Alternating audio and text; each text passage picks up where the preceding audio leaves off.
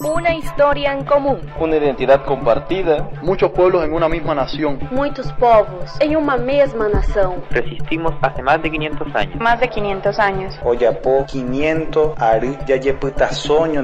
Sintiendo. Soñando. Y construyendo la patria grande. La patria grande. A patria grande. Ahora comienza. Ahora comienza. Al sur del río Bravo. Al sur del río Bravo. Al sur del río Bravo. Río Bravo y Riote. Al sur del río Bravo. Noticias, cultura y raíces de nuestra América. Al sur del río Bravo. Hola amigos, amigas y amigues de América Latina. Aquí comienza Al sur del río Bravo, programa número 13.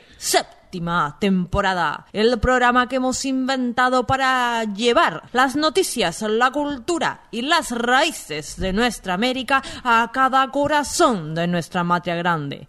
Aquí, María Guadalupe Jennifer López Cuellar, acompañada de un equipo enorme que comienza.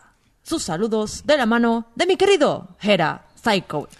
Buenas, buenas, buenas, latinoamericanes. ¿Cómo anda mi panita Lupita? ¿Cómo anda la oyentada al sureña? Como cada semana te invitamos a combatir el coloniaje mediático, a burlarnos de aquellas fronteras que nos impusieron y a ponernos la camiseta latinoamericana. Hoy nuevamente en modo presencial, nuevamente aquí en el estudio mayor de ARG Medios después de un programa anterior que lo hemos intitulado Lupita que se denominó al Zoom del Río Bravo. Eso quiere decir que estamos nuevamente junto a mi persona y junto a Lupita está Facundo Rodrigo Pérez. ¿Cómo anda Faquita? Muchas gracias Geras, muchas gracias Lupita por esta presentación y aquí estamos nuevamente presenciales. Si la gente escucha mejor calidad de audio son gracias a unos micrófonos que ha traído el compañero Gerardo Salcovita a este estudio, lo cual hacen que nuestras voces fluyan en el canal de audio. Saludamos a toda la oyentada del otro lado, programa número 13. No sé cómo se llevan ustedes con el tema este de las supersticiones y el número maldito. Para mi caso, todo lo contrario, el 13 es un número casi bendito, les diría. 13, ¿qué te parece, Lupita?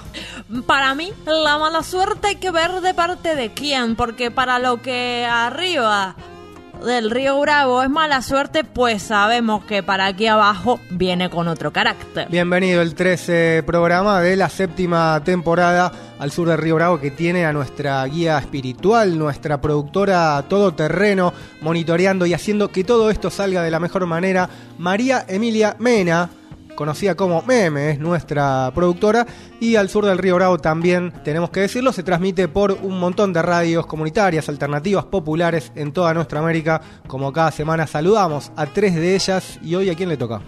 El turno de Radio Conaicop FM 103.3 Montevideo, Uruguay, FM Che Comunitaria 90.5 Junín de los Andes, Neuquén, Argentina y Radio La Voz Lenca AM 1580, esto en Honduras, así que un abrazo grande hacemos llegar a esas tres emisoras y al resto de las emisoras que retransmiten y transmiten al sur del Río Bravo. Algún día le voy a dar el desafío que eh, pronuncie las radios con la tonada del país que corresponde. ¿Se tengo anima? miedo, tengo miedo. Me, esas, eso sí que me da miedo porque puedo ir con un acento. Termina todo en cubano lo mío. No sé qué es lo que pasa, pero termina en cubano. Es todo cubano. Es todo cubano. Tucumano, cubano. Hondureño, cubano. Algún día también le voy a dar el desafío que diga las redes sociales, pero no lo voy a hacer hoy. Así las practica y no tenemos ahí problemas con los guiones bajos sobre todo. Así que quien mejor lo dice es la querida Lupita. Si quieren buscarnos en las redes, pueden escribir al sur del río Bravo guion bajo radio en Instagram, al sur del río Bravo en Facebook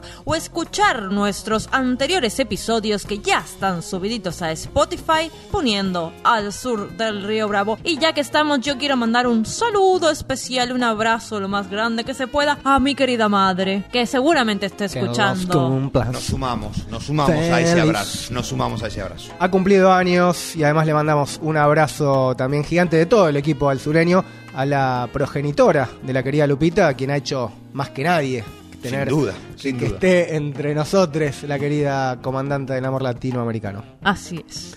Hechas las presentaciones formales, nos ajustamos los cinturones, empezamos a viajar, empezamos a recorrer los destinos de nuestra matria grande. A de você. A pesar de você, a pesar de você, ya vamos a ver de quién estamos hablando. A pesar de vos, mañana va a ser otro día en el Brasil. Comenzamos nuestro viaje informativo semanal. Volvemos después de mucho tiempo al Brasil. ¿Por qué, Lupita? Porque si la cosa para la derecha está difícil en Perú, en Chile, en Colombia, a otro que se le está poniendo bien, pero bien peludita la cosa es al campeón de los derechistas latinoamericanos. Esta semana se presentó un super pedido de juicio político contra quién más, contra el anticristo Jair Mesías Bolsonaro.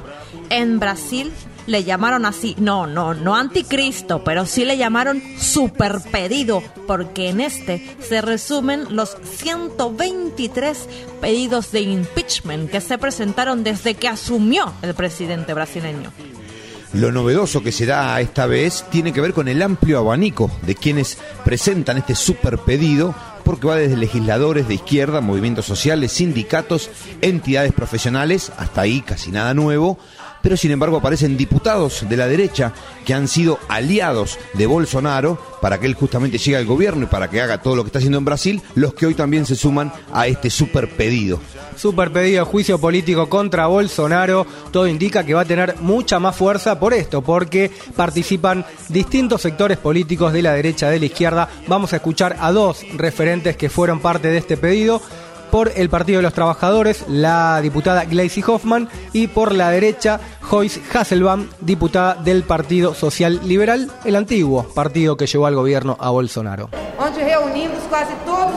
Reunimos a casi todos aquellos que presentaron pedidos de destitución, de todos los matices políticos, de izquierda, centro izquierda, centro derecha, centro derecha, que quieren y tienen un objetivo liberar al país de un presidente que no tiene condiciones de gobernar. Un presidente que no tiene condiciones de gobernar. Bolsonaro logró hacer el peor gobierno de la historia de este país en dos años y medio. Yo fui la primera a la derecha, fui la líder de este ogro, este monstruo, y fui la primera a la derecha en dejar este gobierno cuando su popularidad era alta. Contundentes las acusaciones presentadas tanto por la referente del PT, Gleisi Hoffman, como también por Joyce Hasselman, una diputada de derecha de Brasil que se sumó, entre otros referentes, ex aliados y aliadas de Bolsonaro, que fueron parte de este pedido, super pedido de juicio político contra Bolsonaro. Además de ser super pedido por la cantidad de pedidos que tiene adentro, también es porque incluye 23 delitos. No uno ni dos, 23 delitos. 23. Alto, eh, número alto, alto. Hay que jugarle al 23 porque son 123 pedidos de impeachment y 23 delitos. Hay que ver ahí un poquito de numerología Ajá. porque hay un mensaje, me Y parece. el programa 13. Y el programa 13. Estamos volviendo a la timba. volviendo a la timba.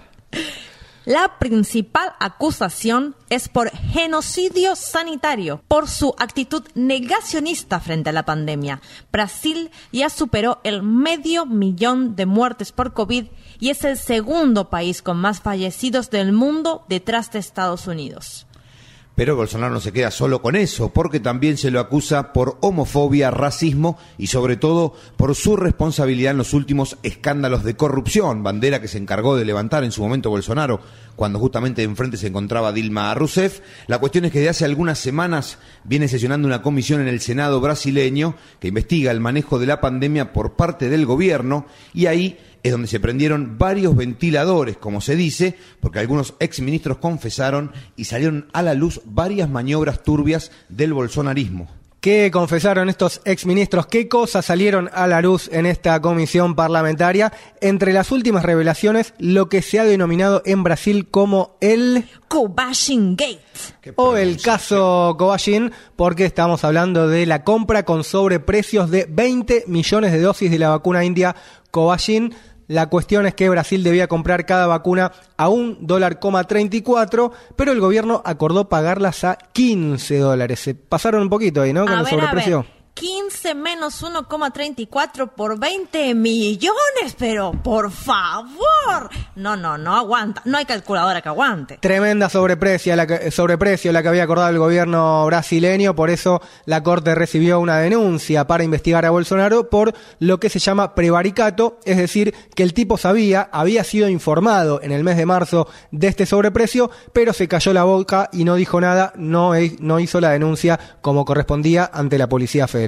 Luego estalló otro escándalo, porque como decimos, no para la, mm. movida de Bolsonaro, y se reveló que el jefe de logística del Ministerio de Salud, Roberto Ferreira Díaz, pidió un soborno de un dólar por dosis cuando negociaba la compra de, adivinen cuánto número de compra estaba averiguando este ministro. Mm. Mira que en Brasil son bastantes. Recuerden que es un mm. dólar por dosis. ¿Cuánto sería una diferencia que se puede hacer en caso de corrupción? Tres. 300.000 vacunas. Uh, ¿Tantas? No, un poquito menos, 200. 400 millones de vacuna de AstraZeneca. Yo no soy bueno con los números, pero se me hace que estamos hablando de una torta de dinero realmente exorbitante que no resiste ningún tipo de calculadora. A ver, espérame, espérame. 400. uno por 400. 0, 0, 0, 0, por uno. 400 millones, faca. Eso ha sido lo que le corresponde o lo, donde se encuentra inmerso en este caso el Ministerio de Salud a la cabeza de Roberto Ferreira Díaz. El tipo fue despedido de todas maneras, aunque quedó ahí dando vueltas la responsabilidad de Bolsonaro. El presidente brasileño queda ahora en el ojo de la tormenta por estos dos escándalos de corrupción, como cuando, como bien decía Faca, había llegado a la presidencia con esa retórica anticorrupción muy fuerte. Ahora, ahora, estando en el medio de la tormenta de semejante conflicto, ¿qué es lo que viene a hacer Bolsonaro? Bueno, pues, fiel a su estilo, se defiende atacando. Primero sacó a relucir su mejor carta, la amenaza militar. ¿Qué dijo Bolsonaro? Dijo, escuchen esto, tengo paz y tranquilidad porque sé que, además del pueblo, tengo a las Fuerzas Armadas comprometidas con nuestra democracia y nuestra libertad. Se le, da- se le agarra como piel de gallina ahí. Agarra piel de pollo. Cuando menciona a Bolsonaro las Fuerzas Armadas que las tiene a su lado. Pero no se quedó ahí, Bolsonaro. No se ha quedado ahí porque también fue más allá y advirtió que no entregará la presidencia si en las elecciones del año próximo considera que hay fraude. O sea que una visión subjetiva de él va a decidir si él entrega o no la presidencia. De alguna manera está alertando lisa y llanamente que con, que con no reconocer los resultados en caso de ser derrotado por Lula, se me trabó un poquito esa última parte, lo que quiere decir es que si el caso de que Lula sea el que gane, Bolsonaro ya ha dejado en claro que no va a aceptar esa derrota ni va a reconocer ese resultado electoral. Una doble amenaza de Bolsonaro, ¿no? Primero diciendo, bueno, si hay fraude no voy a entregar el poder. Subjetivamente hay que ver qué considera Bolsonaro en ese fraude, si presentará pruebas o qué.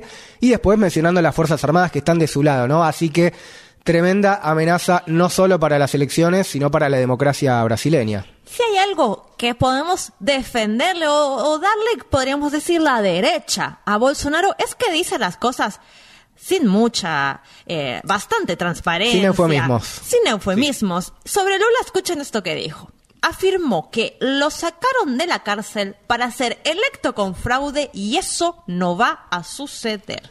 Lo sacaron de la cárcel a Lula para que sea electo con fraude. Tranqui, Bolsonaro como si fuera un comentarista de radio y de televisión. Estoy tomándose un café, un café brasileiro, y lo cuenta ahí en la mesa de café, pero no, es el presidente de Brasil el que lo dice así, con total desparpajo. Días atrás se había referido a Lula como el nueve dedos, en alusión a que Lula, bueno, había perdido parte de uno de sus dedos trabajando como metalúrgico, así que ya el tipo no tiene límites. No, no, no, pero así como en su delirio él piensa que tiene el apoyo del pueblo, malas noticias para ti, Bolsonaro, porque el repudio contra el presidente brasileño se siente cada vez más, con más fuerza también en las calles.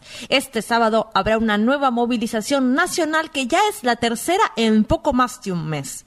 Con las consignas Fora Bolsonaro y Bolsonaro genocida, se busca aumentar la presión para que esta vez el Congreso avance con el juicio político. Me gustó lo de genocida que mandó ahí Lupita y tirando algún concepto en portugués. Tremendo los, cómo maneja los idiomas. Otro que habla ahí bastante bien el portuliol es el amigo André Vieira. Él es corresponsal de Telesur en Brasil y nos trae de primera mano, desde el, el lugar de los hechos, lo que está pasando no Brasil. ¿Qué tal? Con saludos para la audiencia de Al Sur de Río Bravo. Un gusto participar aquí con ustedes para hablar un poco aquí de Brasil. Avanza aquí los procesos de investigación con relación a la corrupción en la compra de las vacunas Covaxin por el gobierno federal. La Fiscalía General de la República solicitó a la Corte Suprema la apertura de un proceso de investigación para analizar si Jair Bolsonaro cometió prevaricación en el caso de, de la corrupción de la vacuna una vez que Bolsonaro Bolsonaro sabía del esquema de corrupción desde marzo y solamente ayer la Policía Federal solicitó una investigación sobre este caso. También, de otro lado, aumenta la presión por parte de los movimientos sociales y también eh, de entidades civiles aquí de Brasil con relación al juicio político, el super pedido de impeachment que fue presentado. Se espera un acto muy grande. Hay diferentes eh, actores políticos aquí de Brasil, no solamente de la izquierda, también de la derecha, que están convocando para las calles en este tercer gran acto contra Jair Bolsonaro. Así que se espera que aumente la presión poco a poco. De un lado, este proceso judicial que está avanzando ahora y de otro lado también la presión de las calles y que refuerza la presión política en estos pedidos de impeachment, además de la comisión del Senado que investiga también la pandemia y esta denuncia de corrupción. O sea que Jair Bolsonaro tiene presión por todos los lados y esta presión seguramente aumentará en los próximos días. Mientras tanto, Jair Bolsonaro pierde el apoyo según todas las encuestas. Así que vive un momento muy mal el gobierno aquí eh, involucrado en denuncias de corrupción muy fuertes. André Viera, desde San Pablo, corresponsal de Telesur en Brasil, contándonos lo que está pasando en las calles, lo que está pasando también en los tribunales y este pedido de juicio político en el Congreso contra Bolsonaro y también analizando lo que puede llegar a pasar, ¿no? Porque evidentemente hay una presión mayor contra Bolsonaro en las calles y también en la institucionalidad y se abre ya una posibilidad más cierta de un juicio político. ¿De qué va a depender a grandes rasgos? Bueno, de lo que haga el Centrado. El Centrado es un grupo de partidos menores, moderados, que no tienen quizás cargos grandes a nivel eh, general o estatal, pero negocian, negocian ministerios, negocian cargos y tienen muchas bancas. Son la mayoría de ellos aliados a Bolsonaro y es quienes lo vienen defendiendo y salvando del juicio político. La gran pregunta que uno se hace es, bueno, si le sueltan la mano a Bolsonaro, ¿qué puede pasar? Yo me quedo con este punto de Bolsonaro acerca del fraude y ya de alguna manera empezar a meter ese fantasma alrededor de la agenda pública y de la opinión pública, porque hace poco también escuché al expresidente de la República Argentina, Macri, hablar en esa línea acerca del fraude y sin ir más lejos estamos hablando del caso Perú hace muy poquito, donde todavía la derecha encarnada en la figura de Keiko Fujimori insiste con la figura del fraude y abroquelan de alguna manera esa idea adentro de las democracias latinoamericanas de que si pierden lo que hay es fraude. Lo mismo que ha hecho Donald Trump, sin ir más lejos, ¿no? Siendo el mismo presidente denunciando fraude. No por nada, yo decía que había que desarrollar una vacuna contra la frauditis. Exactamente. La tienen que escuchar más a Lupita. Sin casos de sobreprecios. Vacunas sin sobreprecios. No. Se viene entonces un tiempo de incertidumbre en el Brasil. No hay que tampoco subestimar ¿no? a Bolsonaro y su gran fuerza social. No hay que subestimar tampoco lo que representa Bolsonaro a nivel mundial, este crecimiento de la extrema derecha en muchas regiones del mundo, en Europa principalmente, y que tiene en nuestro continente al principal exponente que es Bolsonaro. Esperemos que se puedan de alguna forma avanzar estos pedidos y que se acorte el tiempo eh, de Bolsonaro, que de alguna forma se logre minimizar los costos de esta tragedia para el Brasil que significó Bolsonaro. Chi, chi, chi, le, le, le, viva Chile. Chichi Chile, lele, hacia Chile nos vamos porque este domingo se va a vivir un día histórico. Se va a instalar la convención constitucional que redactará la nueva constitución chilena. Durante esta flamante primera sesión asumirán sus cargos las y los 155 constituyentes electos y electas, en su mayoría representantes independientes que serán 48, mientras que la derecha tendrá 37 bancas, la alianza de izquierda del PC Frente Amplio 28, la ex concertación 25 y hay 17 bancas de los pueblos originarios. En la jornada del domingo también se elegirá la presidencia y la vicepresidencia de la convención. Y a su vez escuchen esto, porque es un detalle para nada menor, incluso todo lo contrario, de mucha relevancia, porque será el primer proceso constituyente en el mundo que tendrá paridad de género. Para el domingo están previstos distintos actos para acompañar la instalación. La llamada lista del pueblo, que agrupa buena parte de las y los constituyentes independientes, convocó a una gran marcha en Santiago, desde Plaza de Dignidad a Congreso. Hablamos de las y los constituyentes independientes que van a ser mayoría, que va a estar su base social movilizada. Nos vamos para Chile para escuchar el análisis de uno de ellos, Renato Garín González, constituyente independiente, dice esto de cara a la instalación de la Convención Constitucional. Un saludo al sur del río Bravo desde Chile en el proceso constituyente. Un abrazo. La nueva constitución debe referirse a la estructura del Estado, la forma del gobierno y la forma de la nación. Esos tres ambientes van a cambiar radicalmente porque por un lado vamos a cambiar del presidencialismo a algún otro tipo de régimen, vamos a dejar la uninacionalidad y pasaremos a una plurinacionalidad. Y ciertamente que la forma del Estado actual centralista en Santiago con una capital muy concentrada en recursos va a cambiar también y va a haber un nuevo foco en materia del gasto social con derechos sociales, protección efectiva y tutela efectiva de los derechos fundamentales a nivel judicial, muy probablemente.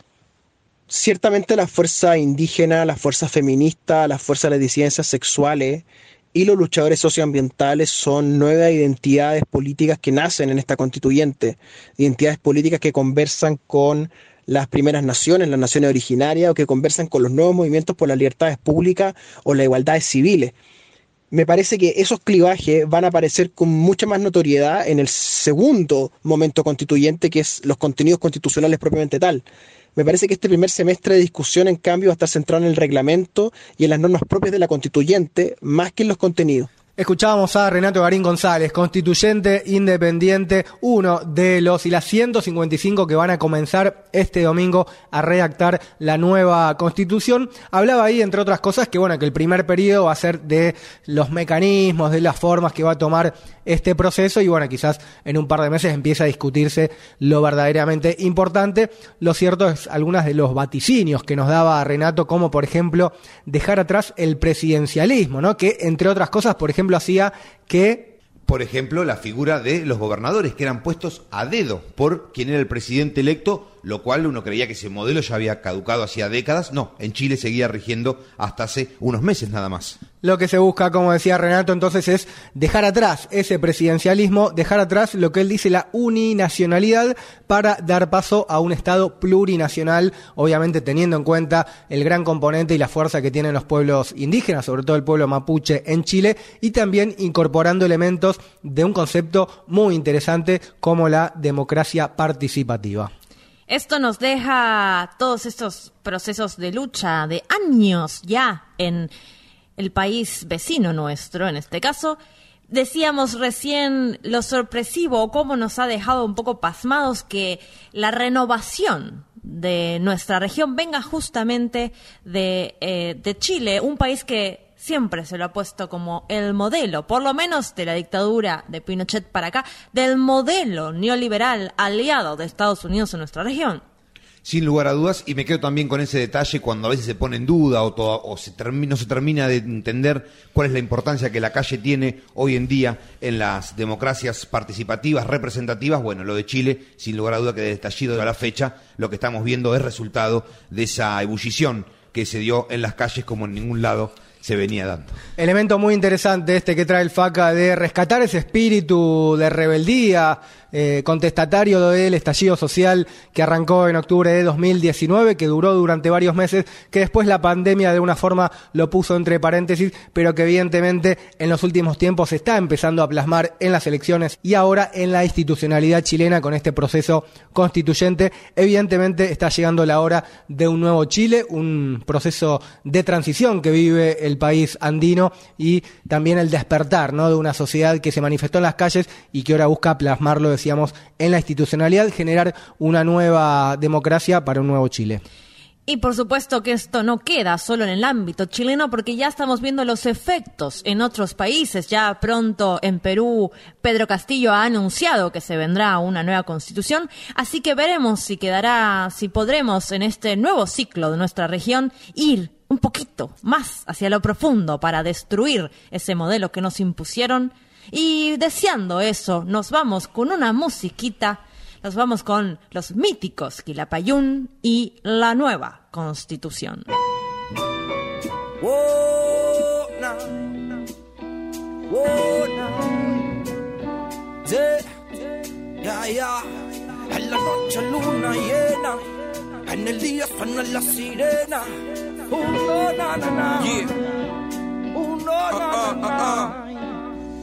Vengo de Chile, el bajo Chile es anónimo, actores secundarios en un filme antagónico. Ese Chile es al que definen de clase media, pero tiene las medias deudas que los afligen y lo asedian. El Chile de mis iguales y los tuyos, que no salen en las páginas sociales del Mercurio. No tienen estatua y no tienen calles principales y no son grandes personajes en las putas historias oficiales. El de montones de poblaciones que nacieron por los mismos pobladores en la toma de terreno. El de casas bajas variadas y los bloques las casas chubis, los departamentos básicos pa' pobres. El de los almacenes y bazares varios. Que quiebran cuando invade el barrio un supermercado. El de los cachureos periversia que resisten con fuerza al monopolio bestia del centro comercial. El de los que se van en metro pa' la vega, parados y repletos y en metros a la casa llegan. De los que hacen su viaje en Transantiago micro y no pagan el pasaje cuando está a la mano, mijo. El chile de los carritos de completo y sopa y pillas que siempre pillas en la esquina de un gueto donde hay menos escuelas que botillería. El Chile de mis secuelas, de mis penas y mis alegrías. El Chile común y corriente, ese que no salen comerciales de TV, donde los vivos se abren porque aquí son cianes. Cuidado con quemarse con este mensaje. Vengo de Chile común y corriente, ese que no salen comerciales de TV, donde los vivos se abren porque aquí son. Cuidado con quemarte con este mensaje. Vengo del Chile, de Víctor Jara y la Violeta Barra, los hermanos Vergara, el Cizarro y el Zafrada, el Chile de los 33 mineros atrapados que casi murieron por culpa de negrero empresario, ese Chile de los liceos industriales, particulares, subvencionados y municipales, el de universitarios endeudados que tienen que pagar como dos carreras más de las que han estudiado, el Chile que realmente sufrió con el cataclismo y perdió su vivienda, su familia y sus niños queridos, un terremoto no discrimina y es verdad, pero si esta forma de vida es asesina y criminal, el de los hospitales colapsados, donde no hay camillas y te atienden en las sillas o en cualquier lado. Y en invierno los pasillos están llenos de niños enfermos y un infierno es el auge nos deja abrigado. El de vendedores ambulantes, de estudiantes, deudores, trabajadores y cesantes. Frustrado, el de subcontratado, portuario, mineros, pobladores y obreros explotados. Vengo del Chile de la mayoría que cargan el lomo el trono de unos pocos todo el puto. El que está en la pena de mi poesía, el Chile de mis secuelas, de mis penas y mis alegrías. El Chile común y corriente, ese que no salen comerciales de TV, donde los vivos se abren porque aquí son cianes. Cuidado con quemarse con este mensaje. Vengo de Chile común y corriente, ese que no salen comerciales de TV, se abren porque aquí son cianes. Cuidado con quemarte con este mensaje. Yeah, yeah. Sus discursos de unidad nacional son solo eso, discursos porque otras es la realidad. Vivimos en una sociedad segregada y no es casualidad, siempre lo quiso así la clase acomodada. Por eso cuando en Chile pienso, no te hablo de bandera, de emblemas, te hablo del Chile que vengo. Lo siento, pero si algún día grito viva Chile, será el día en que realmente Chile sea del pueblo libre. Tanto de los miles y miles. Desde abajo preparando los misiles.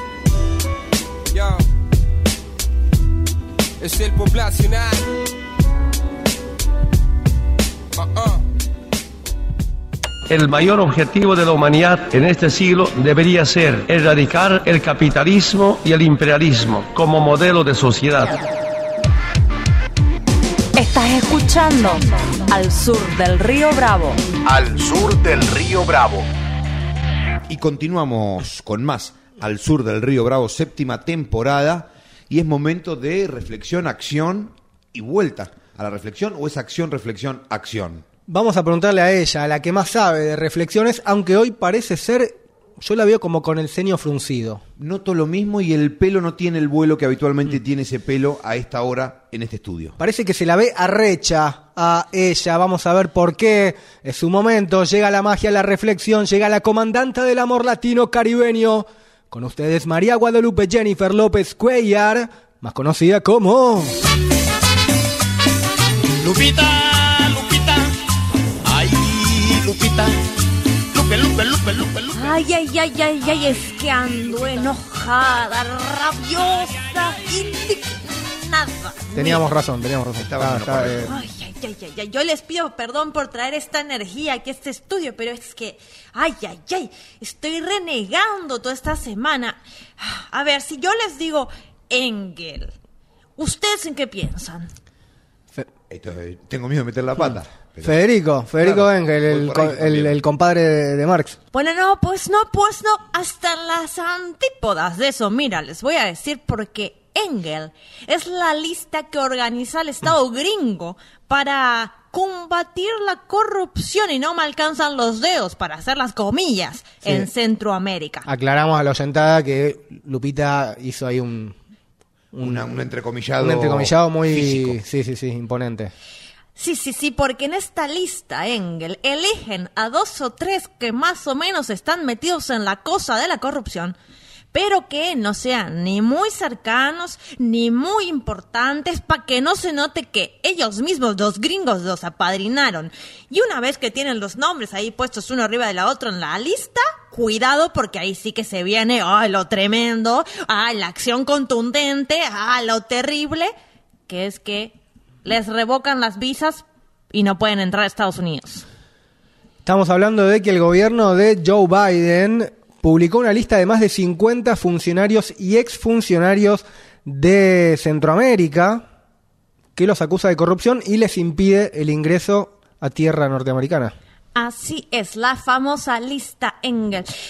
Pero lo que me da más pena, lo que me da más enojo, es este lugar en el que se ponen los yanquis como la moralina del mundo, como si realmente les preocupara el desarrollo de Centroamérica, como si no les fuera conveniente tanto desorden en la parte más flaquita de nuestro continente. Vamos, vamos, ¿de qué la van? ¿De qué la vas, Joe Biden? No nos engañan con sus listas y sus visas revocadas, si bien sabemos que el narco produce para el norte y que esto que llaman desarrollo y otra vez las comillitas es una promesa como la zanahoria para el burro. Así que me cansé. Lupita, usted está indignada, está ofuscada, está rabiosa, está arrecha, pero sabemos que usted siempre viene protesta con propuestas. Protesta con propuesta, es la propro. La propro. Protesta con propuesta. Antes de la propuesta o de lo que viene, Lupita me hace acordar a un sketch de Cantinfla que se lo recomiendo Ajá. tanto a ustedes como a la oyentada. Es exactamente todo esto que está dando Lupita hace 60 años atrás, o 50. Es que tú dices sketch bajándole el precio, pero Cantinflas es un latinoamericanólogo de ley. Totalmente, totalmente. Me hizo, pero completamente a recordar a esa figura que justo en el pase de frontera y que le exigen para entrar y él dice, bueno, pero esto que me exigen son ustedes. ¿Por qué no me van a dejar entrar? Muy bueno ese intercambio que se da de diálogo, así que para la oyentada lo podemos subir a las redes quizás también Ajá. y a ustedes se los puedo pasar. Ya lo predijo Cantinflas, completa la obra Lupita. ¿Por dónde va la cosa? Y porque ustedes decían hoy que era primero, si reflexión, acción, acción, reflexión, acción, pues pa- para mí es rabia, reflexión y acción. Y yo, como bien decía Jera, cuando hay algo que no me gusta, pienso cómo cambiarlo. Así que estoy aquí mismísimo en este programa lanzando una nueva convocatoria. La lista Lupita para designar a los gringos que ya no pueden entrar a Latinoamérica. Así es, estamos lanzando en este momento la lista unívoca de personas ingratas en territorio de la Villa Yala. Una lista de personas estadounidenses, pueden ser, tienen que ser personas. Yo iba a preguntar lo mismo. Claro, por ejemplo, eh, empre- multinacionales con M's así grandes no vale.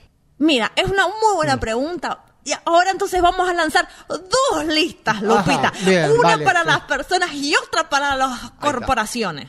Personas y o corporaciones que no vamos a dejar entrar a Latinoamérica, así como hacen... Que no solo habitan el norte americano, sino también el viejo continente o solo del norte americano. Bueno, vamos a sacar tres listas entonces.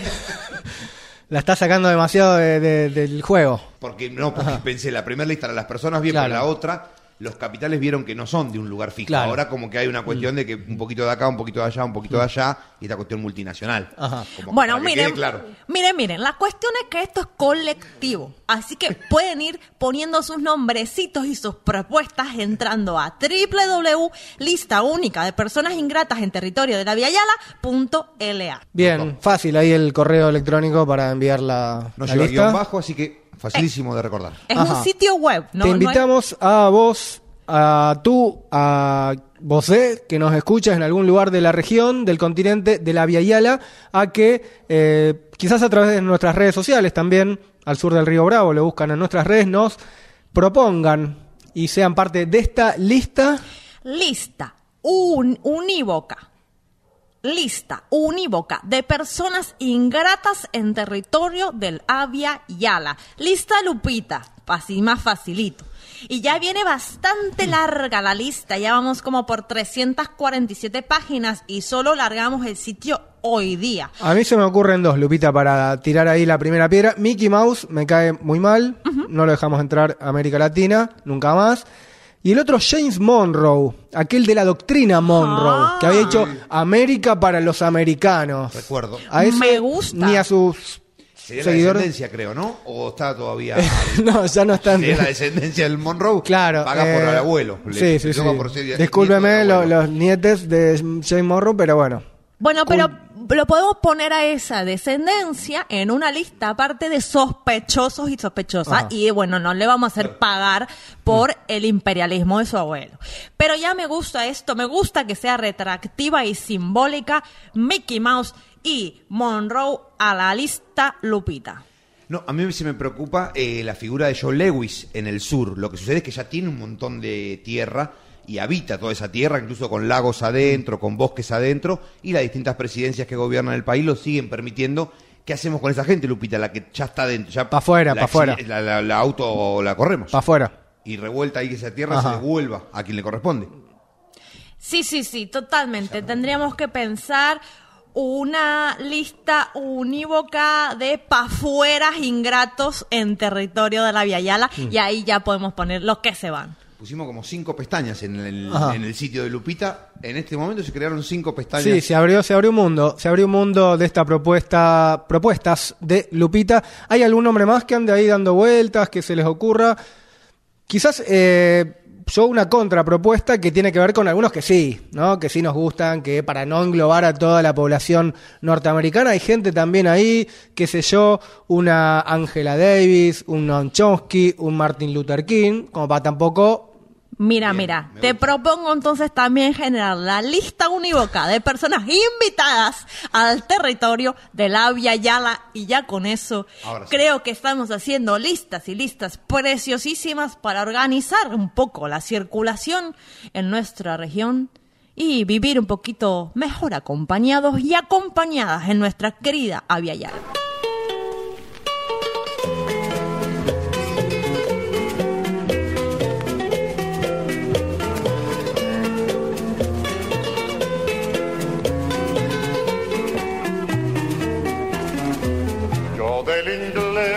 Conozco poca cosa, pues solamente hablo en español, pero entiendo a los pueblos cuando dicen Yankee, go home.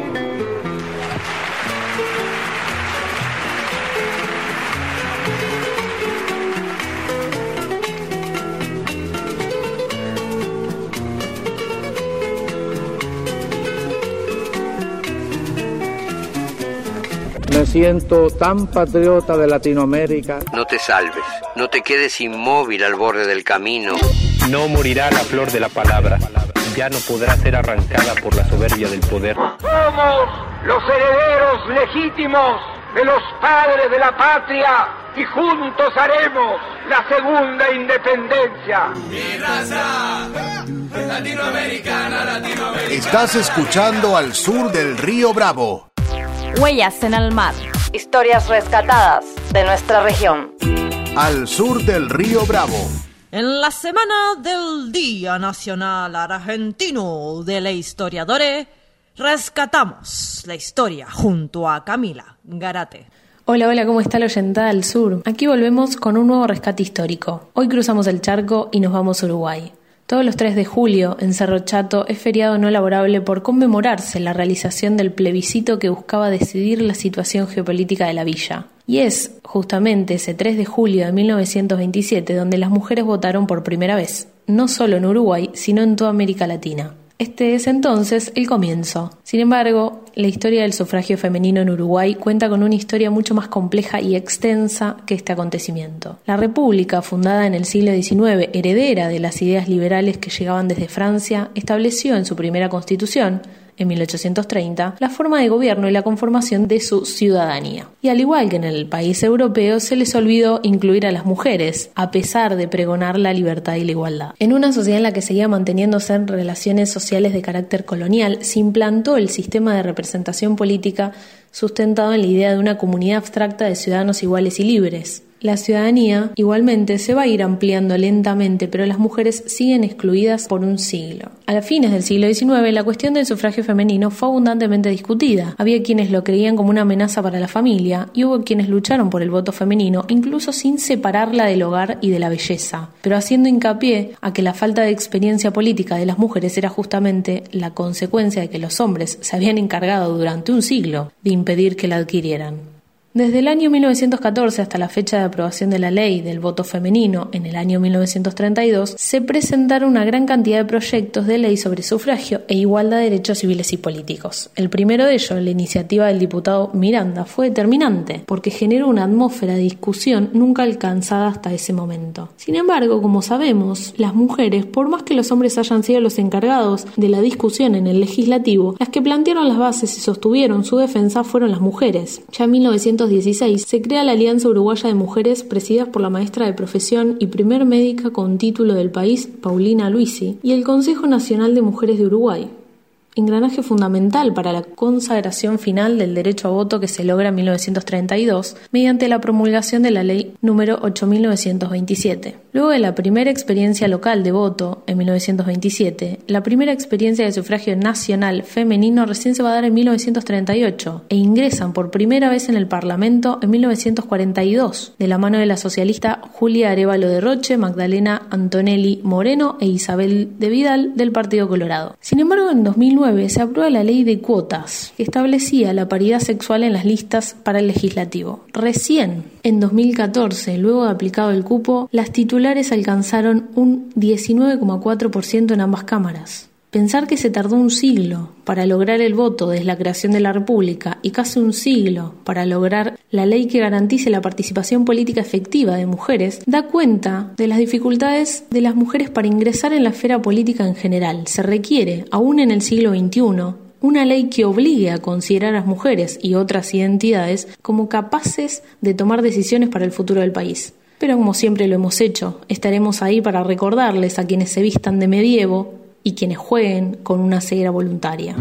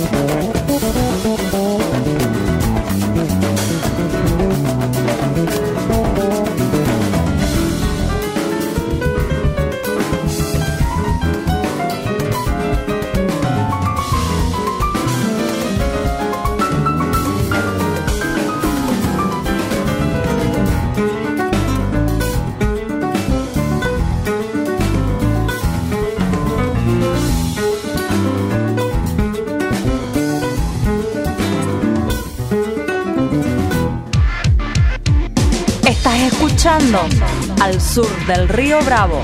Al sur del río Bravo. Mariposas de nuestra América. Género. Al sur del Río Bravo. Al sur del río Bravo.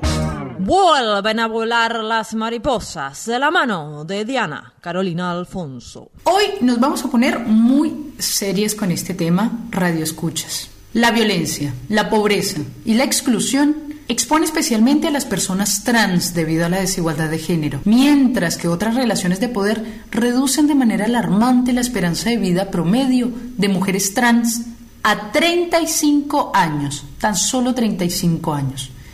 Esto según la Comisión Interamericana de Derechos Humanos.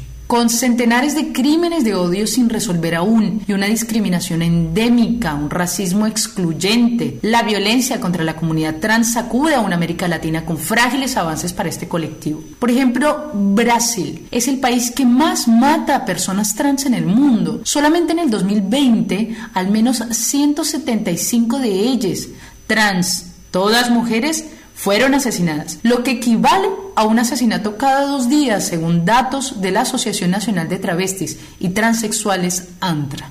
México, a pesar de los avances, es uno de los países de Latinoamérica con más violencia homófoba y transófoba. El contexto de las mujeres trans en México es preocupante. Hay mucha discriminación y exclusión. No ha habido la visibilidad adecuada y hay una deuda histórica. Esto lo dice la activista Kenia Cuevas, quien dirige la ONG Casa de las Muñecas Tiresias y un albergue para personas trans en el país. Cuevas recurrió hace pocos días al velatorio de Kaori Cantarero, hondureña, quien falleció en México en días recientes. En medio del dolor que representa esta pérdida, Cuevas relataba que la inmensa mayoría de las mujeres trans tienen que vivir del trabajo sexual, algo que está criminalizado en México y que deriva en otras discriminaciones, como por ejemplo el consumo de sustancias psicoactivas, vivir en la calle, ser migrante o vivir con VIH y sin cobertura médica. Durante el Día del Orgullo, las mujeres, las organizaciones, las disidencias, las nuevas masculinidades, las organizaciones del orgullo,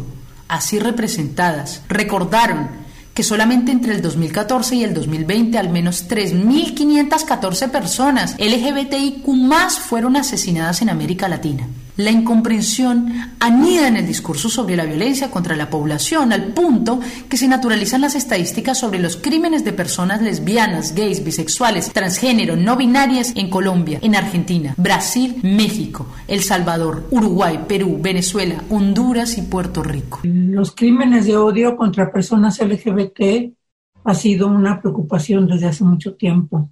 Pensamos que eh, los crímenes de odio se construyen precisamente a partir de estigmas y prejuicios contra un sector específico de la población. O sea, el, el, delito, digamos, es originado por el odio o el rechazo, este sentimiento de, de, desprecio hacia estas entidades. El pasado fin de semana miles de personas transcurrieron a las calles de nuestra América a recordar que el orgullo es saberse vivo, viva, vive, resistente ante un patriarcado cruel que aún cree que guarda dominio y define quién vive y quién muere. A eso le oponemos la vida y le decimos nunca más al patriarcado homófobo, transófobo, asesino. Minas gritam rei, hey, manas gritam ho Pra quem duvidou, quebrada chega pra te incomodar. Bicha no jeito de ser, bicha no jeito de andar. Se se incomoda você, vem pra incomodar. Que que quebrada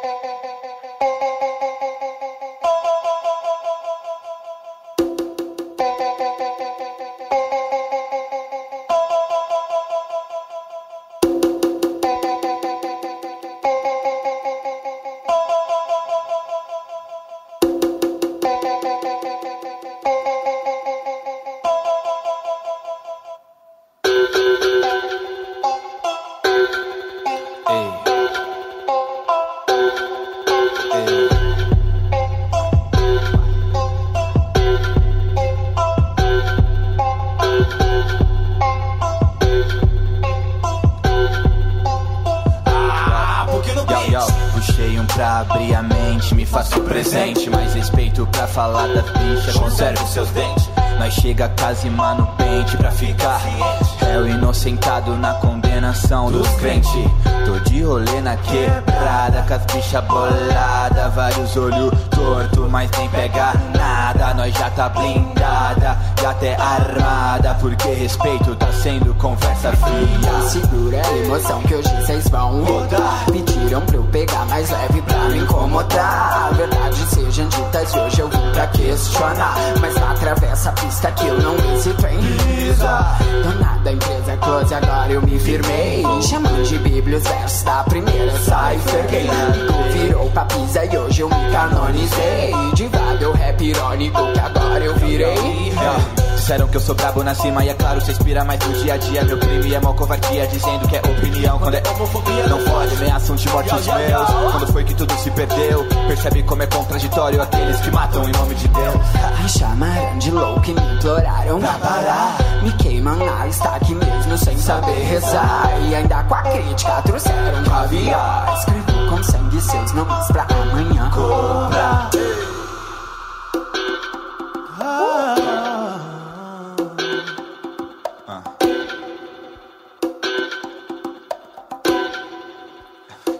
Cello, cello, cello, cello, Vem pesado, pronto pra tumultuar. Cheio de deboche, quero mais incomodar Com a mente amolada e a língua afiada. Aqui são seis facadas, perfurando sua escrotidão. Me achou ofensivo, então eu só lamento Vim sentir na minha pele o que geralmente é o meu tormento. Aqui na pavora não, nas manas não encosta não. Olha essa situação pra gente agora se perde esse frão. Favela sinistra na madrugada, filha da puta assassino de trás. Se nós te ver, nem tenta correr, que seja no inferno nós acha você cuzão. Ficou passado então, aprende a fazer carão Pois só eles restarão na nossa dominação. Eles reduzem as notas, eu canto e ele chora no meu folha flora. Lembro da volta pra escola gay, o que eu passo eu sei, hoje ele implora. Play, play, play no meu som, eu sei que ele toca. Pode me trazer flores na porta, guarda esse amendoim que faz mal pra mim. Eu sou light vegana, não encosta Good, good, money is very good, foda-se screw.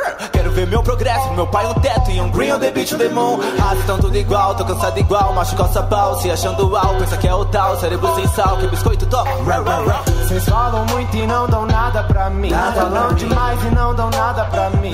Espero o meu fim, mas não é assim. Eu não vou rodar. Nossa união fez força, quero ver quebrar. Se emocionou com o meu pai, mas é tua irmã que sofre.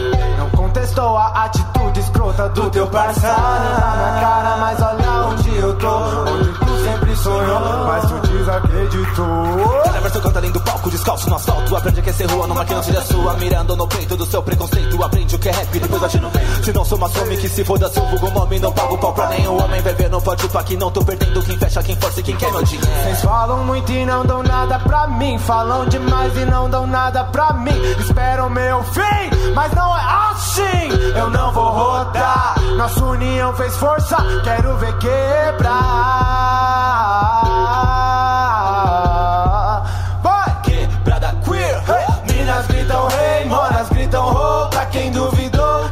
chegar Pra te incomodar. Bicha no jeito de ser, bicha no jeito de andar. Se se incomoda você, vim pra incomodar. Que que quebrada? Minas gritam rei, moras gritam ho Pra quem duvidou, quebrada chegar Pra te incomodar. Bicha no jeito de ser, bicha no jeito de andar. Se se incomoda você, vim pra incomodar. Que que quebrada? Que que quebrada, vim pra incomodar